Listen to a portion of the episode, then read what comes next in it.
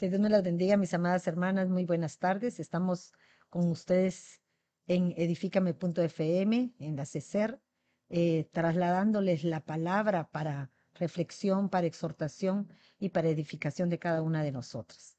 Este día es un día especial para mí porque estamos eh, siguiendo una, una secuencia con el libro de Santiago, pero el día de hoy lo cambié un poquito, no porque quiero olvidarme de esa bendición porque vamos a continuar, pero queríamos hacer como un, una recopilación de lo que realmente es el propósito de empezar a escudriñar diferentes libros que nos han hecho reflexionar sobre nuestra manera en cómo hemos actuado hasta el día de hoy. Y em, hemos estado dándonos cuenta y hemos estado estudiando que en todos estos capítulos que hemos visto, todos estos programas, hemos visto cómo el Señor nos ha llevado a través de estos pocos meses del año del reconocimiento a darnos cuenta que eh, la misma palabra nos habla por el mandamiento que el Señor expresó para nosotros, que primero amaremos a nuestro Dios sobre todas las cosas, luego a nosotros mismos y por consiguiente vamos a aprender a amar a nuestro prójimo. Por lo general, lo que más nos cuesta a cada uno de nosotros es amarnos a nosotros mismos porque muchas veces no nos hemos reconocido. Pero creo que a través de las diferentes eh, prédicas, a través de todo lo que hemos escuchado, que la palabra ha sido confrontada a nosotros, hemos podido entender que el reconocimiento de nosotros mismos es indispensable y hemos empezado a empezar un proceso de bendición que empieza a cambiar nuestra forma de pensar. Pero en esta tarde nosotros queremos eh, hablar sobre algo que muchas veces queda como un tema un poquito controversial porque es el aprender a reconocer a nuestro prójimo. Y nuestro prójimo quiere decir nuestro más próximo. Podría ser tu esposo, puede ser tus hijos, pueden ser tus hermanos, puede ser tu jefe. Porque cada uno de ellos en un momento dado tenemos que reconocer que también el Señor ha provocado situaciones de cambio que a, través de la vida, como a ti y a mí, eh, el Señor nos ha cambiado, a otros también nos ha hecho, pero qué difícil es poder ver en otros los cambios porque creemos que siguen siendo las mismas personas a causa de todas aquellas eh, eh, actitudes o aquellos aspectos que nos hacen tener una intimidad, una relación de amistad, en donde se pierden los límites para no poder ver lo que realmente el Señor puede hacer en el interior de cada persona. Pero yo quería eh, empezar a mencionarles cómo el Señor empieza a hacer ese cambio que tiene que ser por dentro y no de afuera hacia adentro. Porque yo miraba que al principio, al principio o al final del año, eh, el apóstol siempre nos predicó del sembrador, el atleta y el, y el soldado. Pero cada uno de ellos vimos su resultado final, pero nunca nos dimos cuenta del proceso interior que pasaron cada uno. Por ejemplo, el sembrador siembra la semilla, pero esa semilla no vemos cómo evoluciona porque está bajo la tierra hasta que vemos los primeros indicios de sus ramitas, de aquellos, aquellos eh, destellos, ¿verdad? De, de saber qué es lo que va a venir de parte de ella. No sabemos si es maíz, no sabemos si es peras, aguacates o lo que sea. Entonces, en nosotros de igual manera, el Señor siembra su semilla y nosotros empezamos un proceso, un desarrollo para lograr el objetivo que el Señor tiene en cada uno de nosotros. Pero qué difícil es que nosotros podamos distinguir ese proceso en otros, porque no somos ellos nosotros nos podemos ver a nosotros mismos, ¿verdad? Nosotros pensamos, sabemos qué relación tenemos con el Señor, pero cuando nos conocemos a otras personas, difícilmente podemos reconocer que en ellos la obra del Señor puede ser manifiesta. Me ponía a pensar, por ejemplo, un, un atleta, porque eso quiero aclararlo bien, un atleta nosotros lo vemos ya cuando compite, cuando está en una competencia, pero para llegar a, a ser parte de un equipo pasó un proceso de preparación de su alimentación, de su entrenamiento, de ciertas disciplinas que tuvo que mantener para lograr ser escogido entre ellos. Entonces no es el final lo que nosotros queremos ver, sino hoy que tengamos, em, no quiero decir la misericordia, digamos, sino el, el, el ojo, ya un ojo de discernimiento más profundo, una madurez en la cual podemos analizar, ver que aquellos que creemos nosotros que el Señor no ha hecho ninguna obra, el Señor ha empezado de la misma manera que lo empezó en cada uno de nosotros. Y yo quisiera empezar con todo esto, pues porque todos, cada uno de los tres personajes que yo les menciono, aún el soldado, para ser soldado, para poder ser servidor de su patria, de un ejército, tiene que morir a sí mismo. Y eso no es de la noche a la mañana, porque llega con sus debilidades, pero con el proceso de preparación que él tiene, el Señor hace la obra. Entonces, cada uno de nosotros, a través de la palabra de Dios, a través de las pruebas, las dificultades y de la forma en que nosotros llegamos a Cristo, el Señor empieza a trabajar en nosotros. Pero muchos de los que están afuera, muchos de los que están a nuestro lado, no nos reconocen porque han visto de nosotros la peor parte, ¿verdad? La peor parte. La peor, la, la, la parte más fea. O sea, nos conocen en nuestra intimidad. Pero, ¿por qué razón? Porque muchas veces queremos como cristianos fingir algo que no somos. Y entonces llegamos a la conclusión que a través del tiempo el cristianismo ha, ha venido a ser un mundo, perdónenme la palabra y tal vez soy un poco directa, pero un, un mundo de hipocresía en el cual eh, queremos fingir algo que no somos, pero no cambiamos la real, eh, el, el fundamento de lo que tenemos que cambiar para poder avanzar. Entonces, si hay algún comentario de esto antes de que empecemos con los... ¿Tú querías decir algo más? Me encanta ver esto que usted está hablando porque definitivamente eh, también nos hacía ver, ¿verdad? La evolución de la iglesia para este tiempo es tan importante porque eh, tal vez en otro tiempo, si usted hubiera dicho eso, ¿verdad? Que la iglesia es hipócrita, se le viene todo el mundo encima. Pero ahora nosotros tenemos que tener esa capacidad de reconocer esto, ¿verdad? El Señor como que nos envía estas funciones necesarias sobre nuestra vida al, al enviarnos un año de reconocimiento para que nosotros podamos cambiar esa forma de ser. Y me gustaba solo para darle un poco de fundamento a lo que usted decía al principio, ¿verdad? Sobre, eh, para mí que son, como le dijera yo, fundamentos eternos de parte del Señor, cuando Él te dice amar al Señor sobre todas las cosas, para que luego tú te puedas amar a ti y después puedas amar al prójimo. Va a haber un, un, una consecuencia, un proceso, ¿verdad? De esto.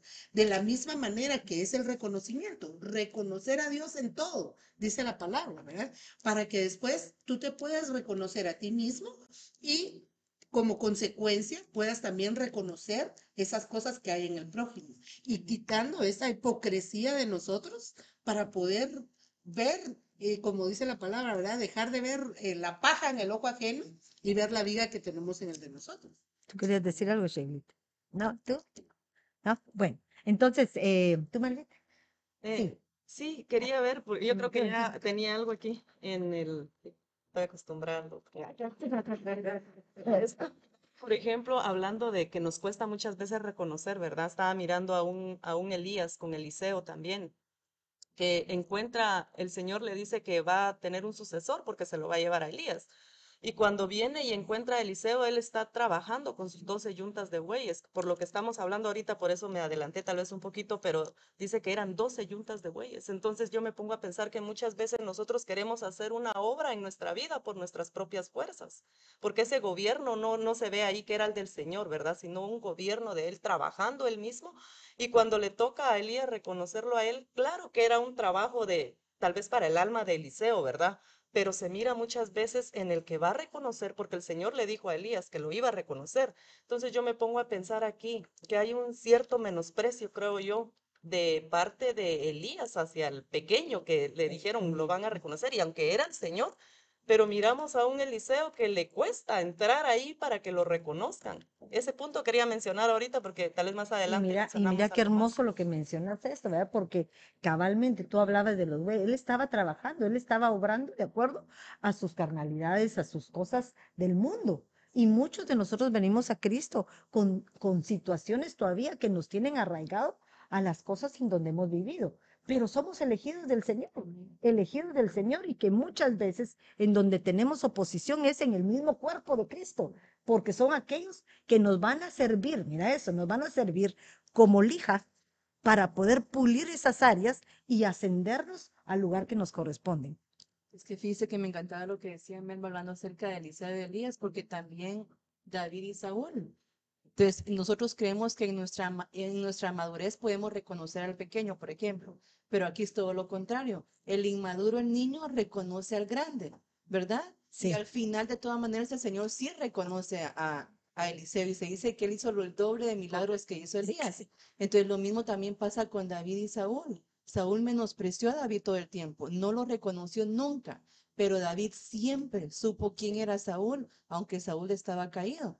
Tuvo la oportunidad de tentar contra su vida y él dijo, no, no tocará mis manos al ungido del Ah, Señor. Entonces, había un reconocimiento en su inmadurez, en su niñez, había un reconocimiento al grande y al final, de todas maneras, la siembra y la cosecha, ¿verdad? El Señor va a reconocer a David. Y mira, estamos hablando de todo esto porque el punto es que no hemos tocado jamás este, este problema, porque qué difícil es reconocer a nuestro prójimo. Y entonces yo me ponía a pensar en, en alguien que habla Filemón, en el único capítulo que tiene ese libro, que es Onésimo. Onésimo, un hombre, un ladrón que le robó, creo que todo a, a Filemón, y se huye, y huye, y es metido a la cárcel para poder pagar lo que había hecho. No sé si fue por lo que le robó a Filemón o porque de, de plano cometió algunos errores, pero era el propósito de parte de Dios llevarlo a esa cárcel porque ahí conoció a Pablo. Correcto. Y Pablo, otro que estaba preso, porque yo diría, si era un, un siervo del Señor, era uno que trasladaba la palabra a otro que no era reconocido porque pasó preso. Y uno decía, pero ¿por qué los dos presos? Fíjate, dos personas que en su ámbito no fueron reconocidas, pero tenían un propósito para el Señor, para que ellos, cada uno, cumpliera el, el, el final que les iba a corresponder. Entonces, Pablo lo hace a su modo y Onésimo recobra un lugar en aquel lugar donde fue derrotado. Pero al mismo tiempo, increíble, Pablo no fue reconocido por los suyos no fue reconocido. Y este eh, lo, lo reconocieron hasta que él reconoció a Jesús. Y Jesús, increíblemente, tampoco fue reconocido por los suyos. Pero esto es como una escalera en la cual nos- nosotros empezamos a darnos cuenta que no es el problema de ahorita en el momento, sino es el problema del- de, siempre, de que el grande jamás quiere reconocer a aquel que viene abajo de, de él, porque cree que la estatura que tiene es mejor y ha logrado mejores cosas. Y no entendemos que el Señor tiene propósitos de, de provocar en nosotros evoluciones para ir mejorando y darle la oportunidad que los que vienen atrás es trasladarles una estafeta, ¿verdad? Porque miran a Cristo. Dice en, en, en Juan 1.11, a los suyos vino y los suyos no lo recibieron. En unas versiones dicen a los suyos no lo reconocieron. Pero Pablo de igual manera dice lo mismo. Si para otros no soy apóstol, por lo menos para vosotros sí lo soy. O sea, que la gente mira la actuación de aquellos que se han convertido por los frutos que dieron antes de conocer a Cristo. Y cada uno de ellos, yo me ponía a Cristo, yo digo, no quiero juzgar a Cristo porque a Cristo, ¿quién somos nosotros para juzgar? Este es el Dios Todopoderoso. Pero que en su faceta de humanidad, él fue hijo del carpintero. Sus hermanos no lo conocieron como el Cristo hasta la edad que empezó su ministerio. Entonces ahí fue donde él se enfrentó. ¿Por qué no lo conocieron? Porque era uno igual que otro. Tal vez eh, Jesús eh, jugaba. Mencionábamos, eh, no sé si tú tenés a, a, a Juan el Bautista. ¿Quién es la que lo tiene? Va, fíjense, pues conocía a Juan el Bautista. Desde el vientre se reconocieron, Correcto. ¿verdad? Correcto. ¿Qué pasó? Si eran primas las eh, mamás, ¿jugarían juntos o no? Correcto. Entonces, ¿cómo iba Juan el Bautista a reconocer que éste era mayor que él? Si la confianza, la relación familiar nos ve, hace ver nuestras deficiencias. Tal vez en algún momento Jesús le pegó un porrazo, ¿verdad? Y el otro le metió una... Estoy hablando porque él fungió en esta tierra como un humano, ¿verdad? Tuvo la oportunidad, aunque él no perdió realmente cuál era su propósito para venir a esta tierra. Perdóname, Sheila, no quería hablarte sobre esto, pero mencionalo tú. En Mateo 3:14 dice, pero cuando Juan trató, están hablando acerca de que el Señor llega donde Juan está bautizando, ¿verdad? Dice, "Cuan- pero cuando Juan trató de impedírselo diciendo, yo necesito ser bautizado por ti, y tú vienes a mí. Y respondiendo Jesús le dijo, permítemelo ahora, porque es conveniente que cumplamos así toda justicia. Entonces Juan se lo permitió. Después de ser bautizado, Jesús salió del agua inmediatamente y he aquí los cielos se abrieron y él vio al Espíritu de Dios que descendía como una paloma y venía sobre él. Y he aquí se oyó una voz de los cielos que decía, este es mi Hijo amado en quien me he complacido. Entonces yo lo entendía de esta forma, de que cómo es que el Señor Jesucristo, siendo Dios, reconoce a Juan, su ministerio que estaba operando en ese tiempo. Y hablábamos, ¿verdad? Que incluso Juan no lo reconoció porque si lo hubiera reconocido se hubieran unido, ¿verdad? Y se hubieran hecho el ministerio de Jesús, pero todo el mundo decía, el ministerio, los discípulos de Jesús y los discípulos de Juan. Los discípulos de Jesús, ¿por qué no ayudan? ¿Por qué no oran? ¿Y por qué los discípulos de Juan sí? Entonces, como que se hubieran dividido, ¿verdad? Pero el Señor tan lindo reconoce el ministerio de Juan en la tierra en ese entonces, permite que se bautice y me encanta porque termina el versículo. Y he aquí se oyó una voz de los cielos que decía, este es mi Hijo amado en quien me he complacido. El reconocimiento que viene de parte de Dios para el Señor Jesucristo, porque Él pudo reconocer a Juan. Y reconoció autoridad, Correcto. porque él era una autoridad en lo que estaba haciendo. Era un evangelista, uno que le estaba dando eh, este tipo de enseñanza. Pero fíjate lo lindo de esto, al reconocer autoridad, porque este era un profeta, un evangelista, pero nunca tuvo cabeza, porque cabalmente él fue decapitado, porque su autoridad no se vio. Él debió haberse acercado a Jesús, seguir sus lineamientos para estar bajo de aquel que era más grande que él. Y fíjese que yo encontraba unas contradicciones en, en Juan, ¿verdad? Porque, eh, pues, lo que usted decía al principio en Lucas se recoge como cuando ellas se, se saludaron, ¿verdad? Como familia, el bebé saltó y entonces uno puede saber que de parte de Dios habían cosas en Exacto. Juan que, ya venían en esa comisión, como dice el Pastor Junior siempre nos dice, tu comisión existencial, ¿verdad? Pero en el libro de Juan, cuando él recoge es- ese acontecimiento, no sé dónde lo leíste tú, en qué libro, pero en Mateo, ¿verdad? Porque Juan lo recoge desde otro ángulo.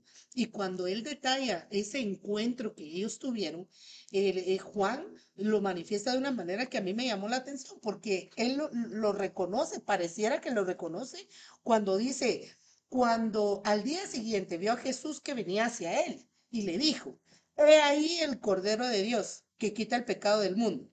Este es aquel de quien yo dije, después de mí viene un hombre que es antes de mí, porque era primero que yo. Mire todo intrínseco. Y yo no le conocía, pero para que él fuera manifestado en Israel, por eso yo lo vine a bautizar en agua. Y luego hace un énfasis, ese es Juan 1.31. En el 1.33 él hace el énfasis y dice, y yo no le conocía, pero el que me envió a bautizar en agua me dijo, aquel sobre quien veas el Espíritu descender y posarse sobre él, este él es el que bautiza en el Espíritu Santo. Y en el 34 dice, y yo le he visto y he dado testimonio de este que es el Hijo de Dios.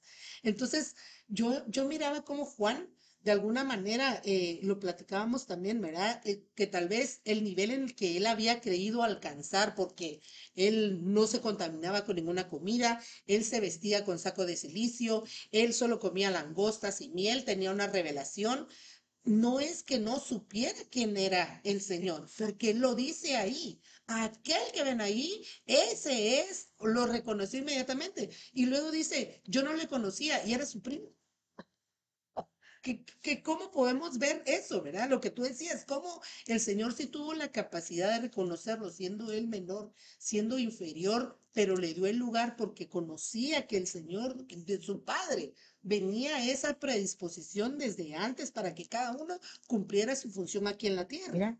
Sabía su propósito. Y ese es el punto, que nosotros debemos reconocer cuál es nuestro propósito, por lo que tú decías, porque él al tener ya enfrente al que él conocía, al que él predicaba, no lo siguió. Pero fíjate su final, el problema es eso. Su principio era un principio para mí tal vez un poquito muy como de fariseo, ¿verdad? Se basó en muy legalista, en cosas que no le edificaron, aunque cumplió el propósito del Señor. Pero su final fue de muerte, porque al final de cuentas le quitaron la cabeza. ¿Por qué? Porque se expuso a, a situaciones que no debía. Si él hubiera seguido a Cristo y hubieran hecho una mancuerna, entonces hubieran hecho algo sobrenatural. Ahora, yo lo aplico a nuestro, a nuestro tiempo actual.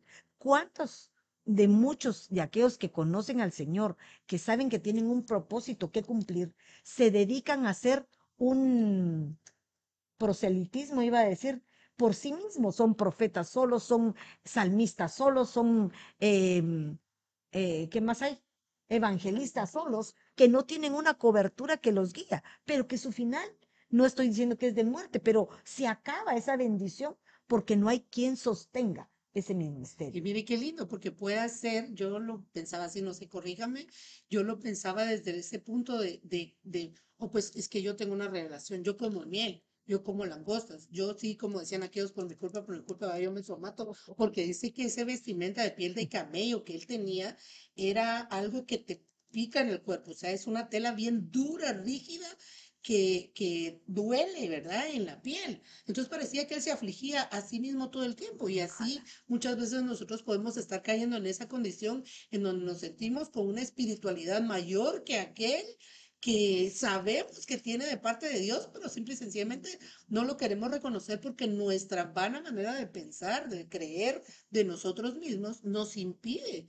Eh, ver que no somos tan espirituales o que mm, cuál es nuestra finalidad. Y fíjate que lindo lo que estás diciendo, Madeline, porque no es que no querramos reconocerlo, sino que vemos en ellos sus debilidades como las tenemos nosotros.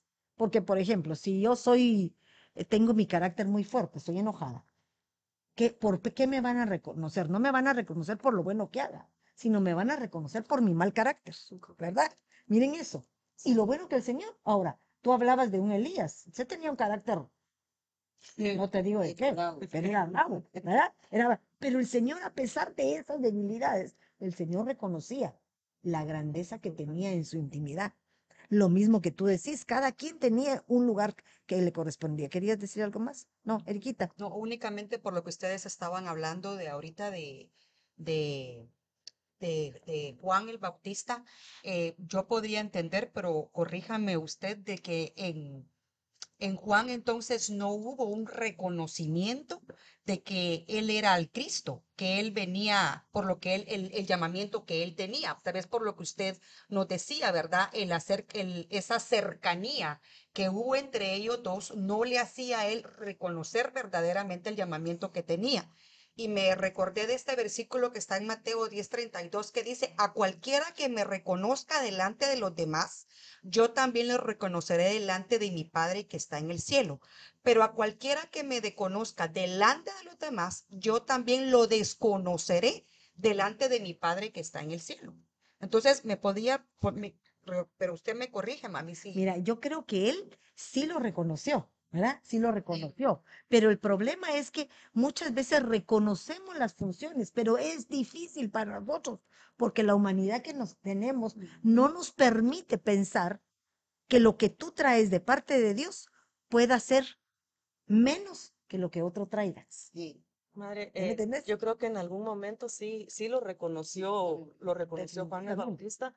Lo que pasa y hablándolo y poniéndolo a nosotros mismos, me pongo yo a pensar que muchas veces cuando venimos y empezamos nuestro caminar en el Señor, por lo que Juan hacía, va, ayunaba, vigilaba, me imagino yo, la comida. Pero la Biblia dice que el reino no consiste en comida ni bebida, sino en la justicia, paz y gozo. Y eso era lo que el Señor Jesucristo traía, ¿verdad? Mientras que Juan viene y después como que se desvía un poquito de su ministerio, a lo que el Señor lo había llamado, Ahí y empieza en la política. ¿verdad? Empieza en la política, tal vez un acomodamiento, no sé, nos puede pasar durante nosotros estamos en este caminar. Y después yo me recuerdo cuando el Señor empieza su ministerio y empieza las liberaciones y todo eso. Y Juan está en la cárcel y manda a sus discípulos a preguntar, ¿eres tú el Cristo o esperaremos a otro? Exacto. O sea, en ese punto, Esa era cuando él, pregunta, porque cuando él eso. Como que hubo un momento de un duda. momento de debilidad, de duda, yo pienso que su fe decayó y el Señor le- entonces le dice, vayan y díganle todo lo que está pasando. Pero mira qué hermoso lo que tú decís, porque Sí. este es el punto Exacto. principal. ¿no? Cuando nosotros estamos bien con el Señor, Él es nuestro Señor, Él es nuestro Salvador, a Él honramos. Pero cuando viene la prueba, pensás que Él no te ha reconocido. Exacto. Y el que tenemos que reconocer es a Él, no que Él nos reconozca a nosotros. Sí. Porque la prueba nos hace ser aptos delante de Él. Y es que, mami, podría ser una consecuencia, ¿verdad? Que él vivió ese apartarse de la comisión, lo que tú decís, ¿verdad? El que se metiera en algo que no le importaba, porque se fue a, a decirle al otro sus pecados, ¿verdad? Tenés a la mujer de no sé quién y no sé cuánto. Cuando él se dedicó a eso, en lugar de lo que, ¿a qué lo mandaron a él? A bautizar. No lo mandaron a, e- a evidenciar los pecados de los demás. Entonces, en la, eh, como la consecuencia de no haber hecho esa sinergia con el Señor Jesús, de no haberse él potencializado, ¿verdad? Eh, unido a- al Señor, definitivamente después le trae ese desvío, ese desvío que para diciéndole si él era o no, y antes le había, lo había bautizado. O sea, Por eso lo veía yo a Juan como, como que él mismo se contradecía, es muy controversial él. Dice que sí, luego dice que no. pero ahora yo te puedo hablar a nivel de lo que vivimos nosotros. ¿Cuántos de nosotros conocimos a Cristo y han, han pasado años de, de estar en, a, lo- a sus pies y por un problema, por una dificultad que no esperabas, nos apartamos? Entonces, ¿lo reconocías? ¿Lo conocías o nunca lo conociste? Ese es el punto. Y eso es lo lindo de que ese, por eso es el punto de este tema, porque nosotros tenemos que darnos cuenta que muchas veces hasta nosotros mismos podemos fallar, porque somos fáciles de juzgar a nuestro hermano y no reconocer la obra que Cristo ha hecho en ellos, porque vemos sus debilidades como las tenemos nosotros. Pero el Señor en el proceso de perfeccionamiento nos va transformando a todos. Yo sé que aquella es chismosa, sí, pero está en el proceso de poder arrancar toda esa humanidad para poder ser transformada, porque todos los personajes, muchos que vemos en la Biblia, tuvieron muchos obstáculos y los obstáculos fueron a los grandes, los grandes. Yo me recuerdo, ahorita se me venía a mí a Elías. Elías no miraba los defectos de sus hijos, fíjate, porque los amaba, pero sí dice que trataba más duramente a Samuel, pero el otro aprendió. Elí. Elí, Elí, perdón. Elí, Elías. Elí. Belí. Benefi- mire, pues beneficiándose el que no era de su casa, se benefició de aquel que no era de su casa. Mi- Exacto. Mire lo que dice este versículo, pues en Lucas 4:22 dice, y todos hablaban bien de él y se maravillaron de las palabras llenas de gracia que salían de su boca, hablando de Jesús, y decían, ¿no es este el hijo de José? Entonces él les dijo, sin duda me citaréis este refrán, médico, cúrate a ti mismo. Esto es todo lo, todo lo que oímos que se ha hecho en Capernaum, hazlo también aquí en tu tierra. En verdad os digo, dice Jesús, que ningún profeta es bien recibido en su propia tierra. Pero en verdad os digo que muchas viudas habían en Israel en los días de Elías, cuando el cielo fue cerrado por tres años y seis meses, y cuando hubo gran hambre sobre la tierra. Y sin embargo, a ninguna de ellas fue enviado Elías, sino a una mujer viuda de Sarepta en la tierra de Sidón. O sea, ninguna visitó en su propia tierra porque no iba a ser acepto.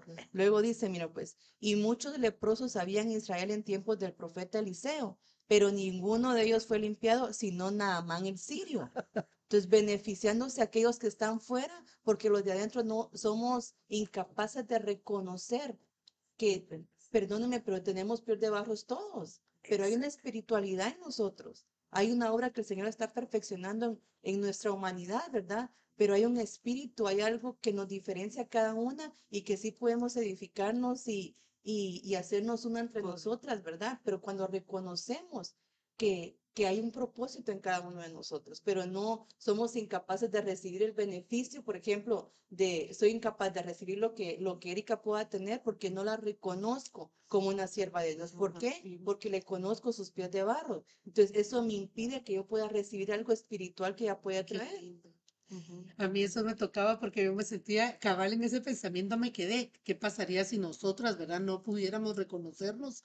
Y yo creo que no estaríamos tal vez sentadas aquí, ¿verdad? Porque Dios de alguna manera nos ha dado esta bendición tan linda de que venimos a una casa en donde nos hacemos familia y nos podemos reconocer y aceptar los, los unos a los otros. Pero nos ha tocado muchas veces ministrar gente que viene de otro lado, en donde tal vez alguna autoridad les lastimó el corazón porque yo ahorita vino a mi mente una hermana que a mí me tocó eh, ministrar, ella me decía, eh, yo sé, yo estudio, yo quiero, pero yo me acerco y me dicen que no, no, tú no sabes, no, tú no puedes, no, esto es demasiado profundo para ti, ahí no te metas.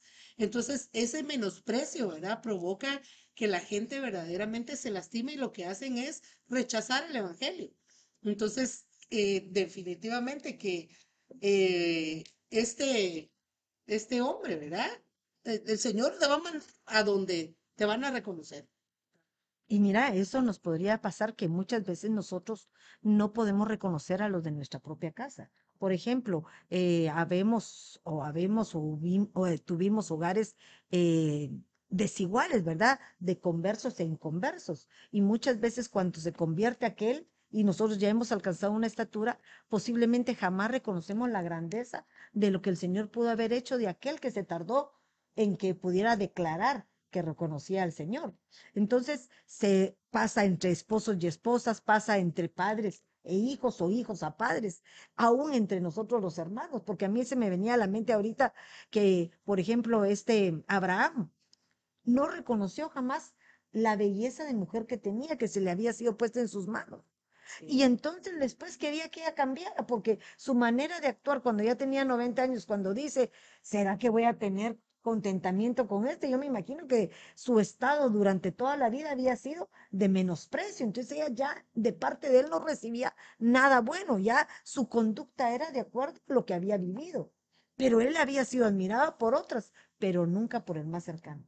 Miren qué lindo. Y eso nos pasa. Ves tú a tu esposo y tal vez no ves las ventajas que tiene el Señor. El Señor, tu marido, ¿verdad? El, el Señor. El Señor. El Señor, tu- tu- el, Señ- lo, lo que el Señor ha hecho en él.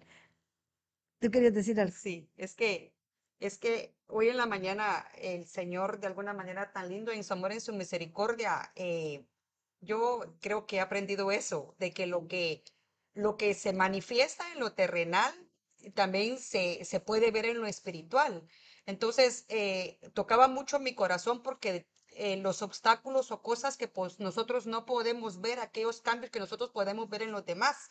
Entonces, yo me fui al diccionario, al, al, a un diccionario normal, y yo podía encontrar que, que los médicos encontraron una enfermedad que afecta a las personas, eh, que no permite el reconocer el uno al otro, pero eso yo quiero enfatizar que eso es en lo literal, es una enfermedad que los médicos han encontrado. ¿Verdad? Por ejemplo, eh, yo no puedo reconocer a mi mamá, yo no puedo reconocer a mi hermano, yo no puedo, yo no puedo reconocer a un tío. O sea, con aquellas personas con las que se ha convivido, llega el momento en que la persona se, se puede pasar un tiempo y no la reconoce. Entonces dice que los médicos encontraron que esta enfermedad es un poquito eh, difícil de pronunciarla, pero dice que esa enfermedad se llama prosopagnosia. Y dice que esta enfermedad consiste en la dificultad de distinguir una cara conocida. Dice que el paciente sabe que está viendo esa cara, pero ha perdido la conexión entre lo que ve y la parte de la memoria que se dedica a la identificación. Dice que esa enfermedad llamada prosopagnosia, como la llaman los doctores, también se puede llamar una ceguera facial. Dice que es comúnmente conocida así y afecta el 2.5% de la población mundial y es la inhabilidad para reconocer a las personas por su cara. Dice que el problema es que muchos saben que su que su- saben de este trastorno, pero dice que no la logran reconocer. Pero lo que me, impactó dice que la causa de esta enfermedad puede ser el resultado de un accidente cerebrovascular o una lesión cerebral traumática, pero también pueden ser una enfermedad neurodegenerativa. Y esa palabra neurodegenerativa es un tipo de enfermedad en que las células del sistema nervioso central dejan de funcionar o se mueren. Fíjese, pues. Entonces me, me, me impactaba esto porque dice que algunos casos son congénitos, que se pueden dar al nacer o también es una ausencia del daño cerebral. Entonces yo me ponía a pensar que nosotros somos el resultado de lo que hemos vivido. Entonces puede ser que alguna, alguna, algo traumático que bien. nosotros vivimos en nuestra vida eh, no nos permite reconocer también lo que hay en los demás. Entonces, si eso se va, se ve en lo que es una, en una enfermedad mental, también el alma dice que en el alma, en, en nuestra, en nuestra mente tenemos los pensamientos, los sentimientos y la voluntad. Entonces, en alguna parte de nuestra vida, algo traumático que nosotros tuvimos, como que si bloqueamos esa parte de nuestra vida y no nos permite reconocer a la otra persona. Fíjate que qué bonito lo que tú estabas mencionando, porque cuando uno no quiere reconocer algo, es porque tal vez la, eh, para no estamos hablando del reconocimiento de otro, ¿verdad? Correcto. Entonces, cuando yo no le quiero reconocer a una persona que puede hacer las cosas bien hechas, posiblemente podemos ver en ellas cosas que nosotros tenemos. Y yo me recordaba que muchas veces, eh, no sé, algún predicador hablaba y decía que, por ejemplo, nosotros a veces rechazamos al hijo que tiene las mismas características deficientes de nosotros mismos. Entonces el rechazo se es, el rechazo se es evidente. ¿Por qué razón? Porque en nosotros nos negamos a esa forma vana que nos hizo llevar hasta donde nos llevó para conocer a Cristo. Y volvemos a verlo repetido en aquel que es nuestro prójimo. Podría ser nuestra hija, puede ser eh, nuestra hermana, puede ser alguien que está cercano a nosotros. Y entonces, ¿qué es lo que hacemos? Nos oponemos a ese tipo de comportamiento porque es algo que tenemos en nosotros mismos. Entonces, podría ser eso, o aún, por ejemplo, si lo hablamos en lo literal, ¿verdad? Hay eventos que causaron impactos en nuestra vida que nos bloquean y provocan que olvidemos hasta el rostro de la persona, hasta el rostro de la persona que, que nos hizo un daño, porque son eventos que te causaron un, un dolor y querés, tu cuerpo, tu, tu, tu sistema está preparado para mm, Bloquear. bloquear. Ah, um, con- bajo esa perspectiva de lo que está hablando la flaca, entiendo yo que fue lo que le pasó a José y a sus hermanos. Exacto. Porque yo les decía, ¿verdad? yo no puedo entender cómo José sí los reconoció a ellos y ellos no reconocieron a José. Pero no cabe duda que todas las vivencias que ellos como familia tuvieron fueron tan traumatizantes, ¿verdad? Y la culpabilidad que vivían en ellas, porque claro que ya conocemos muchísimo la historia de José y todo, pero eh, cuando tú lees esos versículos desde ese ángulo, te das cuenta cómo, cómo se manifiesta esa condición. Dice, em, cuando José vio a sus hermanos, los reconoció, pero fingió no conocerlos y les habló duramente y les dijo, ¿de dónde habéis venido? Y ellos dijeron, de la tierra de Canaán para comprar alimentos. José había reconocido a sus hermanos, aunque ellos no le habían reconocido. Esto es Génesis 42, 8.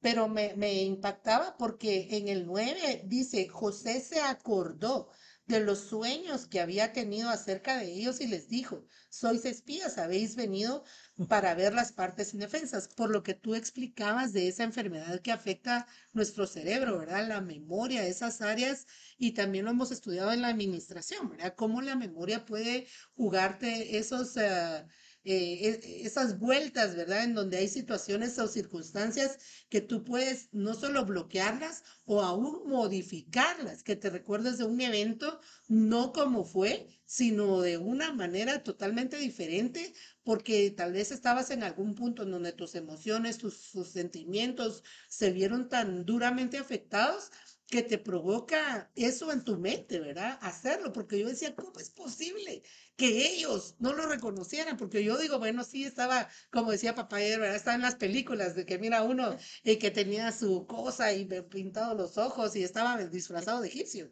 Pero ellos, o, o hablábamos que ya había pasado un tiempo. Muchos nos venimos de nuestros países y tal vez pasan muchos años sin que podamos ver. Mi esposo acaba de ver, por ejemplo, a un su tío que tenía como 30 años de no verlo. Entonces, y, claro, lo ves, ves a la persona totalmente cambiada, pero hay algo que te hace sentirla, como dicen en el mundo, la sangre te llama, ¿verdad? Decir, "Ah, este me suena, este me parece conocido, este algo tiene, eh, y que, que te hace afín a.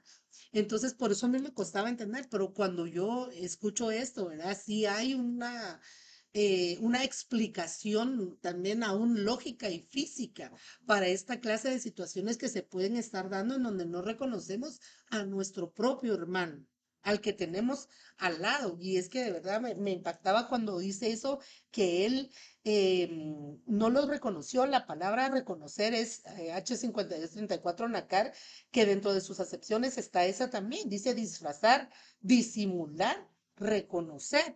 ¿Verdad? Entonces, a veces también la, aquella persona que no reconocemos puede hacer que esté manifestando una especie de disfraz, ¿verdad? Que nosotros no hemos alcanzado. Pero tú me decías algo bien importante también ayer de José, ¿verdad? Que él tenía que haber tenido una madurez ya había pasado y cuando tú lees todo lo de José es que es tan, tan hermoso, ¿verdad? Porque yo lo veía como esa solución de parte del Señor para esa falta de reconocimiento, porque cu- cuando tú lees todo el proceso de lo que ellos pasaron, dice que eh, hubo un momento de todo lo que José les hizo vivir, ¿verdad? Entonces ellos se dijeron el uno al otro, verdaderamente somos culpables en cuanto a nuestro hermano, porque vimos la angustia de su alma cuando nos rogaba y, y no, no hicimos nada. Y respondió José, eh, Rubén, y dice, no les dije yo, no pequéis contra el muchacho, no lo escuchaste. O sea, ellos entraron en ese argumento, ¿verdad? En donde hubo un reconocimiento de ellos de lo que ellos habían hecho y sabían que lo que estaban viviendo ahora era una consecuencia. Entonces, creo que para que nosotros pudiéramos también eh, ser reconocidos, tiene que haber, eh, por lo que usted hablaba también al principio de la siembra, ¿verdad? Y la cosecha, tiene que haber el reconocimiento de nuestras faltas. Y cuando José por fin se revela a ellos, me encanta porque les dice, Em, ahora pues, no, eh, yo soy José, no fuisteis vosotros el que me enviasteis aquí, sino Dios. Él me ha puesto aquí por padre y eh, por padre de Faraón y señor de toda su casa y gobernador de todo para ayudarlos, ¿verdad? Entonces José de alguna manera tenía esa talla en donde él había alcanzado el, recono- el conocer el plan de Dios, que había habido un plan, por lo que el mismo evento que vivieron todos, lo vivieron los hermanos y lo vivió José, pero José sí pudo reconocer y los hermanos no, porque José entendió que era parte del plan de Dios para las vidas de ellos, ¿verdad? Y queremos saludar a todas nuestras hermanas que nos eh, ven aquí eh, en línea y también ah, nos dice la hermana Ednita, ¿verdad? Cuando reconocemos de corazón nuestras faltas y debilidades, falencias, entonces el Señor por su amor, misericordia, piedad nos perdona la multitud de pecados. Miqueas 7:18 dice que Dios hay como tú, que perdona la iniquidad y pasa por alto la rebeldía del remanente de tu heredad. No persistirá su ira para siempre. Miren qué lindo, ¿verdad? Porque definitivamente que sí ese reconocimiento de nuestros errores nos tiene que tener esa, esa consecuencia. Y hay una pregunta aquí también, dice, ¿será que Isaí no reconoció a David, por eso no lo mencionó a Samuel? En primera de Samuel 16:10, e hizo pasar Isaí sus siete hijos delante de Samuel, mas Samuel dijo a Isaí, Jehová no ha elegido a estos. Mira qué hermoso lo que estás hablando, porque estamos hablando de dos, dos facetas del reconocimiento al prójimo. Uno en lo literal físicamente y otro en las cosas espirituales, que como vemos debilidades de otros, tal vez eh, proyectadas de nosotros mismos, nos hace hacerlos de menos o creer que ellos no pueden alcanzar lo que nosotros ya alcanzamos, pero nosotros ya también pasamos un proceso. Pero también está hablando Madeline, lo que me encanta, ¿verdad? Que ese reconocimiento físico, que muchas veces eh, los eventos que nos han causado impacto provocaron en nosotros el querer bloquear, olvidar aquello que en un momento dado, tarde o temprano, el Señor nos va a confrontar. Pero con respecto a, a la pregunta que nos hacía mm, Wendy, yo creo que tú tenés la respuesta, ¿verdad? Esto de, de David es hermoso y este David desde el principio, ¿verdad? Que nosotros podemos ver, él fue menospreciado del- de- de- desde el principio. Yo me recordaba y de cuando exactamente en ese versículo que decía hermana, que decía hermana Wendy, que está en primera de Samuel 16, cuando el Señor le manda decir a, a ¿cómo se llama? A, a Samuel de que vaya y que, y que vaya a, a ungir al nuevo rey porque él ha desechado a Saúl.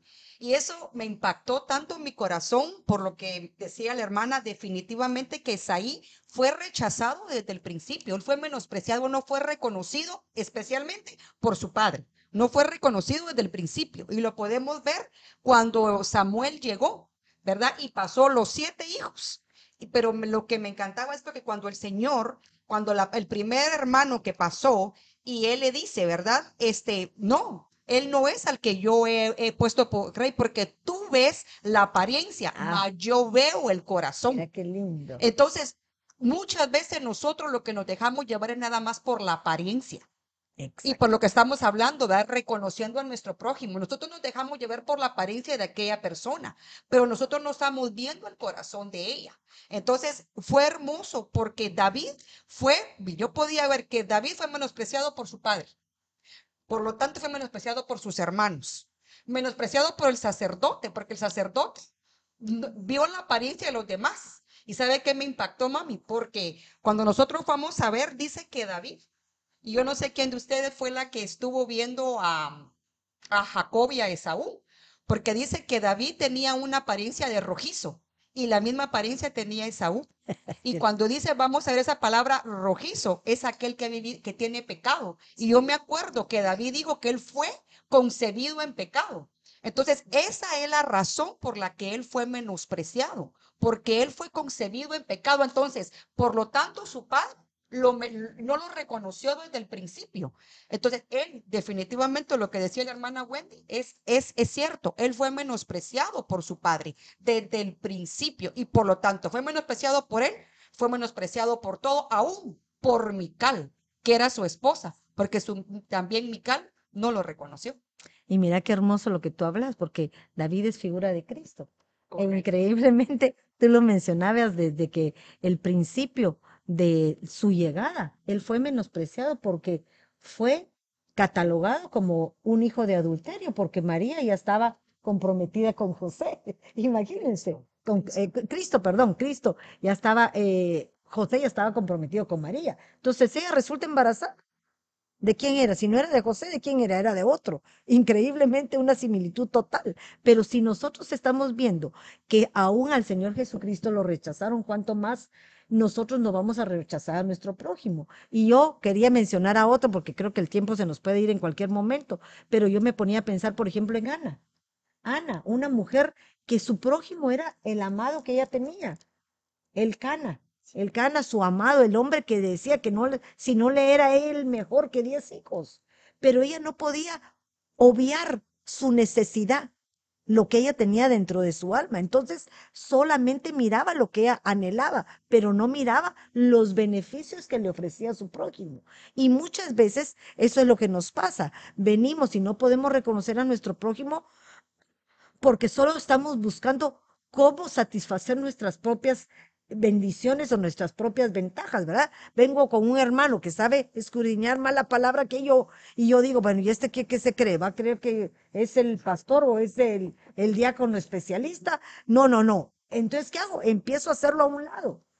Pero ese no es el propósito del Señor en nuestra vida, sino el propósito es de hacerlo uno con nosotros para aprender, porque tal vez yo no tengo esa agilidad, pero ella me va a enseñar y yo le voy a enseñar lo que tenga. El secreto es que todos en el lugar donde estemos vamos a ser probados. Para, para ser elegido David en, en, en, en, el lugar donde estaba y fue reconocido por todos los que lo rodeaban, él dio la talla porque él se propuso no fallarle al Señor y siempre perseveró en las cosas que pareciera que no nadie más las podía hacer. Es que fíjese, mami, por lo que usted hablaba de David, David tenía por eso que ser preparado en lo secreto, por lo que es. usted decía, ¿verdad? Porque él es la figura de un sembrador, ¿verdad? Porque él fue para poder llegar a ser el rey que él, que él fue y poder enfrentarse a los filisteos, ¿verdad? Porque dice que durante todo el tiempo que David eh, reinó, todo el tiempo hubo guerra, pero cuando le entregó el reinado a su hijo, ya había paz. Entonces, para él poder llegar a, enfrentarse a los filisteos, él dice que él fue preparado en lo íntimo, fue preparado en lo secreto. Entonces, de ahí fue donde, donde surgió. ¿Dónde fue preparado él? En la monotonía de pastorear ovejas, en los desafíos en los que él se enfrentaba día con día. Mientras pastoreaba en la oscuridad, meditaba en Dios y él, entonces ahí es donde nosotros somos preparados, cuando tenemos, cuando meditamos en el Señor, cuando adoramos. Dice que ese fue su campo de entrenamiento donde obtuvo sabiduría. Porque para, para ir a la guerra hay que tener sabiduría, hay que tener estrategia. Y sabes qué lindo, porque él también fue preparado en ese desprecio, en ese menosprecio de los demás. Correcto. ¿Querías tú decir algo? Sé que es que pensando estoy porque estábamos hablando acerca de Juan, ¿verdad? Que cómo le llega el tiempo de su comodidad y cae, pero igual le pasó a David. Le llegó el tiempo de su comodidad también, Sí. comete el pecado que cometió ¿Y cuándo llegó a reconocer su pecado? Hasta que fue confrontado por el profeta. En sí, él no reconoció por sí solo su pecado. Hasta que llega el profeta y le dice esto y esto y esto pasó, él reconoce su pecado y es levantado otra vez. Pero ven que a todos como que fuéramos una montaña, ¿verdad? Estamos en nuestros tiempos espirituales, de repente bajamos y somos una, como un sub y baja todo el tiempo. ¿Tú tenías algo, Melvita? Ah, tal vez ah, tengo un verso aquí que, que me gustó mucho para poder poner un equilibrio, creo yo, y poder reconocer a qué, la obra que el Señor está haciendo en nosotros y en nuestros hermanos. En segunda de Corintios 5:15 dice, y por todos murió, para que los que viven ya no vivan para sí, sino para aquel que murió y resucitó por ellos.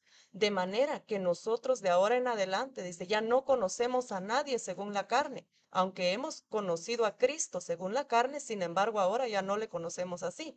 Me gusta este verso, madre, porque muchas veces nosotros solo nos enfocamos en lo malo que nuestro hermano, nuestro prójimo tiene. En- aún nuestras autoridades, pienso yo, solo tendemos a, a tacharle los pies de barro, ¿verdad? Y no nos, no nos fijamos en la gran bendición, en la obra que el Señor está haciendo en nuestros hermanos. Por ejemplo, Filipenses 1.6 dice también que estamos convencidos que la obra que el Señor empezó la va a perfeccionar hasta el día de Jesucristo. Entonces yo me pongo a pensar en esto. En- también aquí en 2 de Corintios 5, 17 dice, de modo que si alguno está en Cristo, nueva criatura es. Las cosas viejas, dicen unas versiones, van pasando y he aquí todas son hechas nuevas. Entonces, para poner ese equilibrio en nuestras vidas, que nuestra alma sea ministrada y saber que todos vamos como en un río siendo procesados hasta el día que el Señor venga. Porque yo me pongo a pensar que si alguien ya de nosotros fuera tan perfecto, el Señor se lo lleva, como un Enoch. La tierra ya no lo soportó El, ya no lo soportó y dijo, no, me lo llevo porque alcanzó la talla. Entonces, pongámonos en eso. Yo creo que ahí va a haber misericordia en nosotros para no poder estar criticando a las fallas de alguien más. Y fíjate que qué hermoso lo que hablas, porque ahorita estamos hablando de, de, de muchos personajes en la Biblia y me venía a la mente, por ejemplo, a mi, no-